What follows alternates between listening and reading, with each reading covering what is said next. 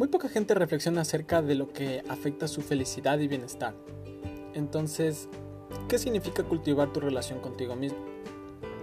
En resumen significa pensar y actuar de maneras que te ayuden a avanzar hacia tus metas, pero el desafío realmente está en usar tu energía en los momentos difíciles de tu vida para ayudarte a ti mismo en lugar de hacerlo en tu contra.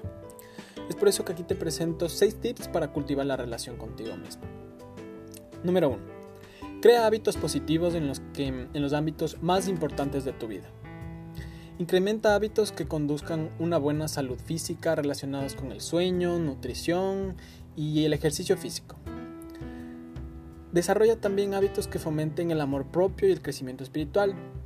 Medita por lo menos 20 minutos al día, regálate tu comida favorita, mira una película, llama a un viejo amigo o a la persona que amas, viaja por tu cuenta, pero siempre busca una actividad sana que te consienta y te haga sentir amado por ti mismo. Por último, alimenta hábitos para alcanzar metas personales. Dedica una hora diaria a aprender algo nuevo para promoverte a ti mismo. Aprende un nuevo idioma, una nueva habilidad o destreza o simplemente lee un libro. Esto te permitirá mantener, mantener a tu cerebro siempre activo y ocupado y aumentará tus capacidades cognitivas y de aprendizaje. No olvides que un cerebro ocupado es un cerebro feliz. Número 2. Practica el diálogo interno positivo de la única persona que realmente te debería importar lo que piensa de ti, eres tú mismo. Si tienes una conversación interna dura y continua durante todo el tiempo, todos los días, afectará demasiado tu estado de ánimo y pasarás todo el tiempo triste y deprimido. Todo comienza con amar a la, persona que ves todos los días en el espejo. Dile cuánto le gustas, lo guapo o guapa que eres, disfruta de tus ojos, de tu mirada, de tu sonrisa y acéptate. Porque si tú no te aceptas ni te quieres, ¿Cómo pretendes que el resto de la gente lo haga? Todo comienza en ti. Número 3. Cuida tus relaciones personales.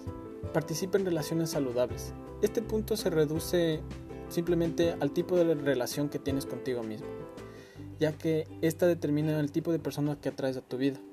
Esto es una flecha en ambos sentidos. Elimina de tu vida a las personas que te hacen sentir menos que bien. Número 4. Usa las experiencias negativas para crear conciencia. Las experiencias negativas llevan lecciones de oro, ya que éstas nos permiten descubrir verdades personales. De los momentos más difíciles es de donde nacen las lecciones y fortalezas más grandes del ser humano. Así que no te olvides de agradecer las lágrimas que te hicieron más fuerte. Y no olvides que solo vivimos con las heridas y cicatrices que deseamos llevar. Número 5. Elige siempre la mejora, pero no rayes en la perfección ya que esto siempre generará un sentimiento de culpa, y esto no nos permitirá cultivar la relación y nuestro diálogo interno. Este punto puede resumirse en aquella frase que dice, es mejor hecho que perfecto. Entonces, siempre muévete, hazlo, actúa, y no importa cuántas veces te equivoques, porque sea como sea, vas muy por delante de los que ni siquiera se han atrevido a intentar. Y por último, Acepta, abraza y agradece tus defectos, porque ellos te hacen humano, porque nadie es perfecto en este mundo.